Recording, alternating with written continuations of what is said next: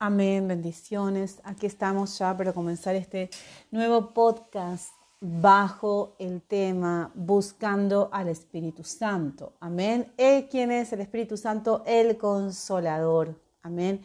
El consolador que el Señor Jesús dijo que Él nos iba a dejar. Y vamos a leer la palabra de Dios ahí en el libro de Amén, San Juan, donde dice, Amén, San Juan 16, versículo 7 al 15, pero os digo la verdad, os conviene que yo me vaya, porque si no me fuera, el consolador no vendría a vosotros. Pero si me fuere, Él pero si me fuere, os lo enviaré. Y cuando Él venga, convencerá al mundo de pecado, de justicia y de juicio. De pecado, por cuanto no creen en mí, de justicia, por cuanto yo voy al Padre, y no me veréis, y de juicio, por cuanto el príncipe de este mundo ha sido juzgado. Aún tengo muchas cosas que deciros, pero ahora no las podéis sobrellevar. Pero cuando venga el Espíritu de verdad, Él os guiará a, a toda la verdad, porque no hablará por su propia cuenta, sino que hablará todo lo que oyere y os lo hará saber las cosas que habrán de venir. Él me glorificará porque tomará de lo mío y os lo hará saber. Todo lo que tiene el Padre es mío, por, por eso dije que tomará de lo mío y os lo hará saber. Todavía un poco y no me veréis y de nuevo un poco y me veréis, porque yo voy al Padre. Aleluya, gloria sea tu nombre. Entonces dijeron algunos discípulos unos a otros, ¿qué es esto que nos dice todavía un poco y no me veréis y de nuevo un poco y me verás? Porque yo voy al Padre. Decían pues, ¿qué quiere decir con todavía un poco? No entendemos lo que habla. Jesús conoció que querían preguntarle y les dijo, preguntáis entre vosotros acerca de esto que dije, todavía un poco y no me veréis, y de nuevo un poco y me veréis. De cierto os digo que vosotros lloraréis y lamentaréis, y el mundo se alegrará, pero aunque vosotros estéis tristes, vuestra tristeza se convertirá en gozo. La mujer cuando da a luz tiene dolor porque ha llegado su hora, pero después que ha dado a luz un niño, ya no se acuerda de la angustia por el gozo de que haya nacido un hombre en el mundo. También vosotros ahora tenéis tristeza, pero os volveré a ver y se gozará vuestro corazón y nadie quitará vuestro gozo. Aleluya, gloria sea tu nombre. Amén. Aquí la palabra del Señor es poderosa, nos está hablando, ¿verdad? De que era necesario que el Señor se fuera de la tierra, que se fuera en, en, su cuerpo, ¿verdad? Porque sabemos que el Espíritu de Jesucristo es el Espíritu que mora en nosotros, el que Él nos dejó. Pero la Biblia dice, acá la palabra del Señor, que Él tenía que irse, ¿verdad? ¿Por qué? Porque si no, no podría venir quién? El Espíritu Santo. Amén. ¿Y quién es el Espíritu Santo? Es el consolador. Amén. El consolador. ¿Quién es el consolador? Cuando nosotros vamos a la palabra, a la etimología de la palabra consolador, significa lo que alivia, calma y apacigua. Está formado por el prefijo con, que indica cooperación o reunión, más el verbo solari, que significa consolar, aliviar una aflicción y calmar, y el sufijo dor, el que realiza la acción. ¿Sí? Entonces está formado por tres partes, con, que significa cooperación o reunión, solari, que significa aliviar y calmar, y tercero, dor, que realiza la acción. Amén. Como las palabras escritor, agricultor, actor, locutor, etc., solari está asociado con la raíz indoeuropea que es cel 4, que significa tener suerte, ser favorecido. Esta misma raíz se vincula con el vocablo griego hilaros, que significa alegre, que pasó al latín como hilaris, hilaritas, hilaritis, de donde el término castellano hilaridad significa alegría y gozo intenso. Wow, vemos acá, es tremendo haber poder analizar el término consolador. Amén. La palabra consolador, ¿sí? sabemos que el Espíritu Santo de Dios es nuestro consolador. Amén. Cuando estamos en pruebas y en dificultades, cuando sentimos aflicción, queremos buscar cosas que ya calmen ese dolor, que ya llenen ese vacío. Buscamos distracción, buscamos algo que nuestra mente salga del problema y que no nos acordemos del problema, pero el problema sigue estando. Y el dolor y el vacío interior sigue estando, ¿verdad? Pero si nosotros entendiéramos esta palabra que nos está diciendo que tenemos que buscar el consolador, el Espíritu Santo de Dios, el que va a transformar todo ese dolor, todo ese vacío y toda esa tristeza, esa amargura, la va a convertir en gozo, ¿verdad? Porque el mismo término consolador significa no solamente que alivia la aflicción, que calma el dolor, sino que también lo transforma en gozo. El Espíritu Santo es un transformador de todas las cosas. Amén. El Espíritu Santo de Dios es un qué? Un transformador. Por eso, ¿qué nos dijo el Señor? ¿Qué tarea le dejó a sus discípulos? Amén. El Señor, cuando Él fue llevado arriba, ¿verdad? Que fue arrebatado, ¿sí? ¿Qué, ¿Cuál fue la tarea antes?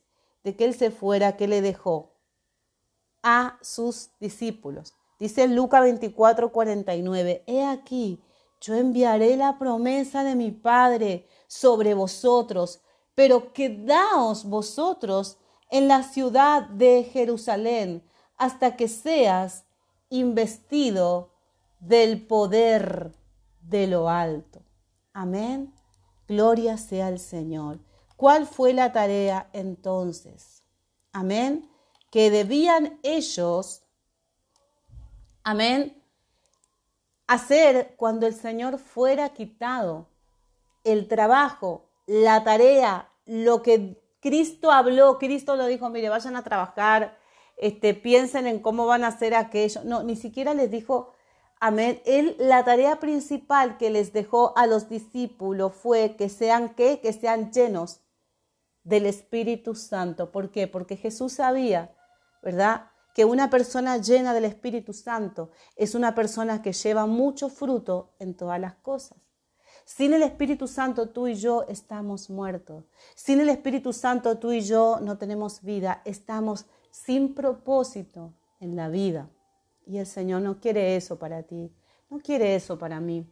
El Señor quiere que seamos personas con propósito que todos los días nos levantemos y nos acostemos sabiendo que hicimos lo que teníamos que hacer, sabiendo que hemos cumplido nuestro propósito. ¿Será nuestra vida solamente trabajar y estudiar? ¿Será ese el propósito por el cual hemos nacido? ¿Qué piensas tú? Amén. ¿Cómo estás tú en esa relación con el Espíritu Santo? Fíjate ¿Qué pasaba con aquellos discípulos que obedecieron a la voz del Señor Jesucristo? Hicieron caso y fueron llenos del Espíritu Santo. Tenemos a un, eh, a un diácono, como era Felipe, que estaba lleno del Espíritu Santo. Y dice que él oyó una voz que le dijo, ve por el camino que desciende de Jerusalén a Gaza, porque aquí ahí hay un hombre que está leyendo, que necesita, ¿verdad? Y dice que ahí él fue y cayó, apareció en ese lugar y él empezó a abrir el entendimiento de aquel varón eunuco que estaba leyendo la Biblia pero que no entendía y estaba en un desierto. ¡Wow! Es tremendo. Fíjate porque el Señor puede guiarte a personas que están necesitadas de Dios. Tú dices, pero ¿a quién le voy a predicar? Amén. Pero cuando tú estés lleno del Espíritu Santo, Dios te va a conducir exactamente a la persona que está dispuesta a escuchar la voz de Dios, que necesita, que está mal. Quizá tú en tu trabajo vas y ves un montón de personas incrédulas y dices, ay, pero esta gente que no cree en Dios, tan rebelde y dura, tan incrédula y perdida, yo soy el único cristiano, wow. Pero déjame decirte, Amén. Que si tú estuvieras lleno del Espíritu Santo, el Espíritu Santo te mostraría cuál de esos compañeros está mal y necesita que tú le hables. Quizá hay una persona en tu trabajo que quiere dejar su hogar, que quiere quitarse la vida, que está pasando por una situación terrible que nadie sabe. Y si tú fueras lleno del Espíritu Santo, serías ese instrumento que podría hablar al corazón de esa persona. Amén.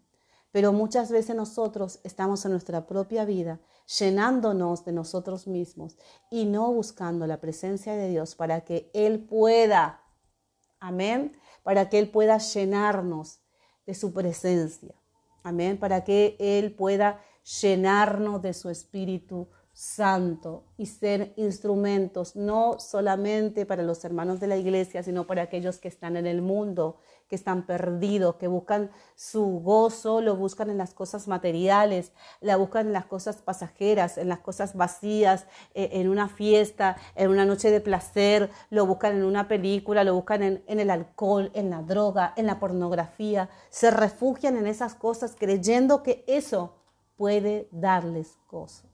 Pero el Espíritu Santo de Dios es un gozo, ¿verdad? Duradero. Porque dice, yo no lo doy como el mundo la da. Amén. Entonces, ¿qué dijo? Quedaos en la ciudad de Jerusalén hasta que seas investido del poder de lo alto. Amén.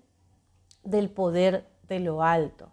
¿Sí? Tenemos que ser buscar ser investido, ser lleno, no un poquito, no un domingo, no, no estoy hablando de una religión, estoy hablando de una relación, de una relación. Cuando yo era católica, yo iba los domingos a misa y yo creía que eso era ser una católica, ser una persona que amaba a Dios, ¿verdad? Pero los días de la semana yo no sabía, me desconectaba completamente de la vida de Dios, no leía, no oraba, no hablaba con Dios. El domingo sí hablaba con Dios, sí, ah, yo me arrodillaba, yo lloraba, yo todo, pero en los días de semana yo ya no existía Dios, yo existía mi trabajo, mi estudio, mis cosas, yo, Dios no.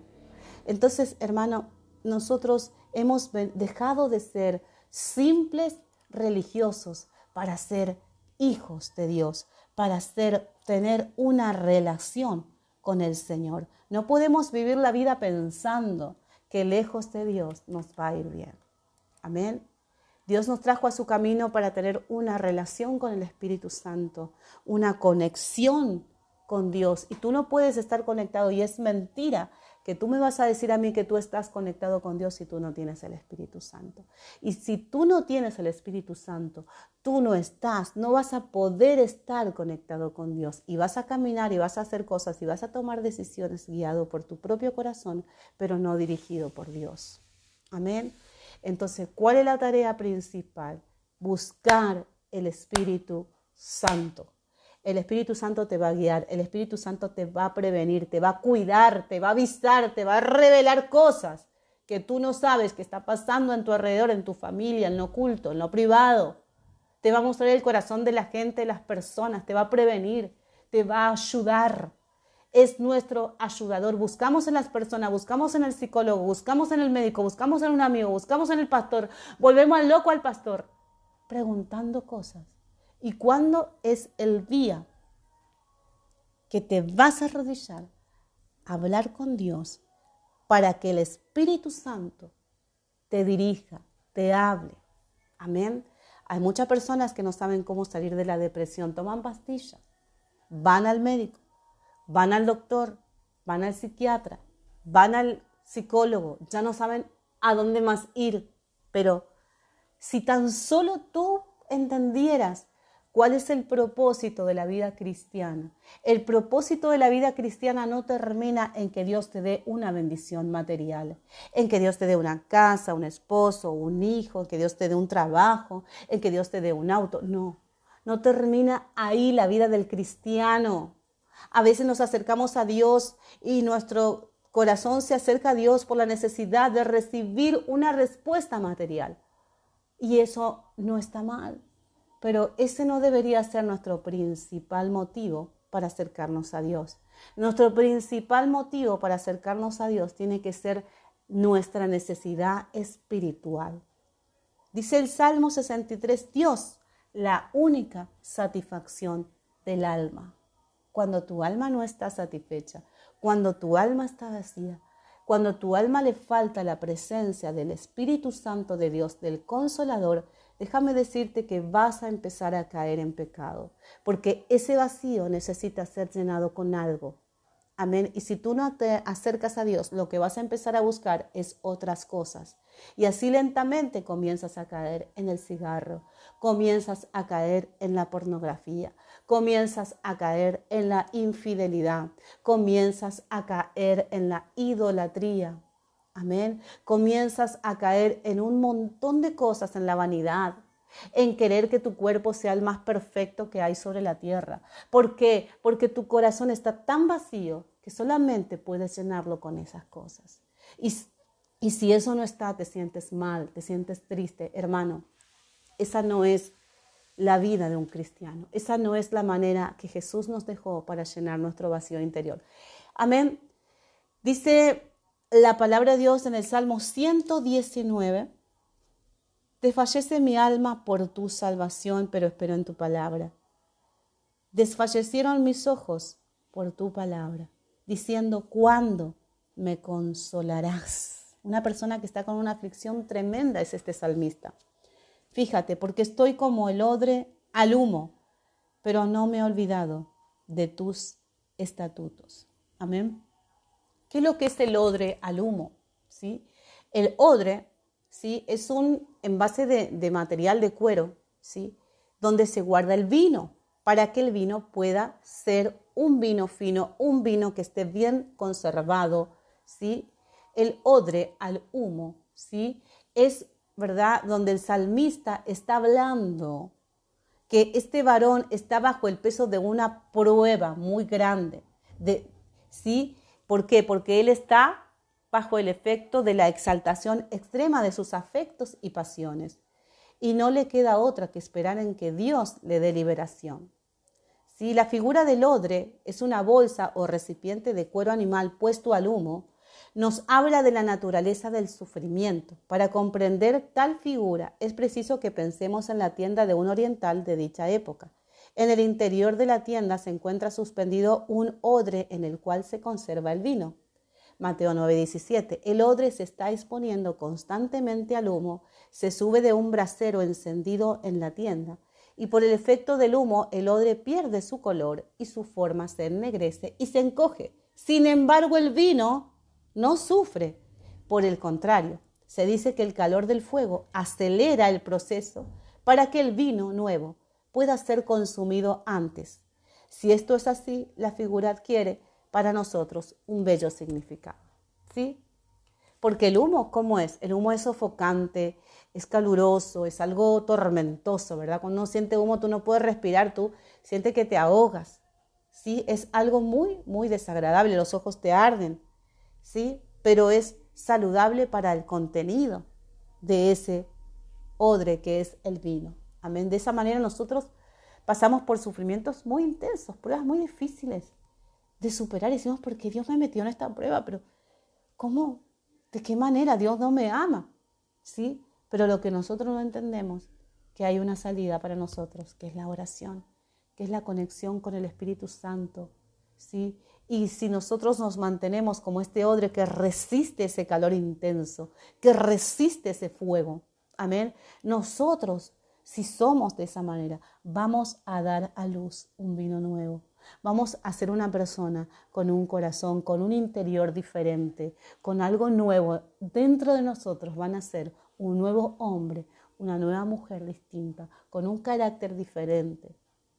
Amén, con un espíritu diferente esa persona que tú te acercas y a ti te agrada estar cerca de esa persona, porque esa persona no está hablando todo el tiempo de sus problemas, no está cargando a otro con sus problemas, no está malhumorada, no está desesperada. Esa persona aprendió a soportar sus pruebas, aprendió a tolerar lo más duro y lo más difícil. Amén. Pero no sola, no, sino con la presencia del Espíritu Santo. Dice este mismo salmista en el mismo Salmo, capítulo 119, versículo, amén, 92. Si tu ley no hubiese sido mi delicia, ya en mi aflicción hubiera perecido. Wow. Gloria a tu nombre, Jesús. Mira, el mundo tiene aflicción, el mundo sufre, el mundo se quita la vida, se suicida, se atormenta, se tatúa, ya no sabe qué hacer para superar su aflicción. Amén. Se pone el pelo de un color, se quita el, color, se, se, pone un aro aquí, se pone un aro allá, porque está vacía, porque está llena de dolor por dentro y no sabe cómo, cómo experimentarlo, cómo, cómo sacarlo. Amén. Pero dice aquí que nosotros no somos como el mundo, porque nosotros tenemos algo que Dios nos ha dejado, que es la ley del Señor, que es la palabra. ¿Cuántas veces al día tú la lees? Si tu ley no hubiera sido mi delicia, ya en mi aflicción hubiera perecido. ¿Cuántas veces nuestra delicia, nuestro deleite está en otras cosas? ¿verdad? Nos aburre leer la palabra de Dios. Nos parece un tormento, ¿verdad? Y Dios así no puede tratar con tu vacío interior. Dios no puede aliviar ese dolor que tú tienes por una separación, por un divorcio, por una persona que te traicionó, que te mintió, por un abandono, sí, por una muerte, una pérdida de un ser querido. Tú te sientes vacío, Tú sientes que la vida no tiene sentido, vives por vivir, te levantas por levantarte, te acuestas por... Y así vives la vida. Amén. Pero si tan solo tú dejaras y le permitieras al Espíritu Santo de Dios que tratara contigo, ¿Y cómo busco el Espíritu Santo de Dios? Hermanos, buscamos el Espíritu Santo de Dios. Dice, quédate en la ciudad de Jerusalén porque Jerusalén era la ciudad donde todos iban a buscar de una u otra forma a Dios. De diferentes lenguas, de diferentes... Si tú vas a Jerusalén hay diferentes razas, diferentes lenguas, diferentes religiones tratando de buscar a Dios porque es la ciudad santa. Pero Dios no nos está hablando de que tú te vayas a Jerusalén porque hay gente que paga extremos eh, cantidad de dinero para un viaje a Jerusalén porque cree que ahí va a encontrar a Dios. No, mi hermano. Dios te está hablando de la ciudad espiritual. Dios te está hablando del sentido espiritual. Quédate en la presencia de Dios. Busca la santidad. Busca busca, busca la Biblia, busca leer, busca quebrantar tu corazón. No te desconectes hasta que vos entiendas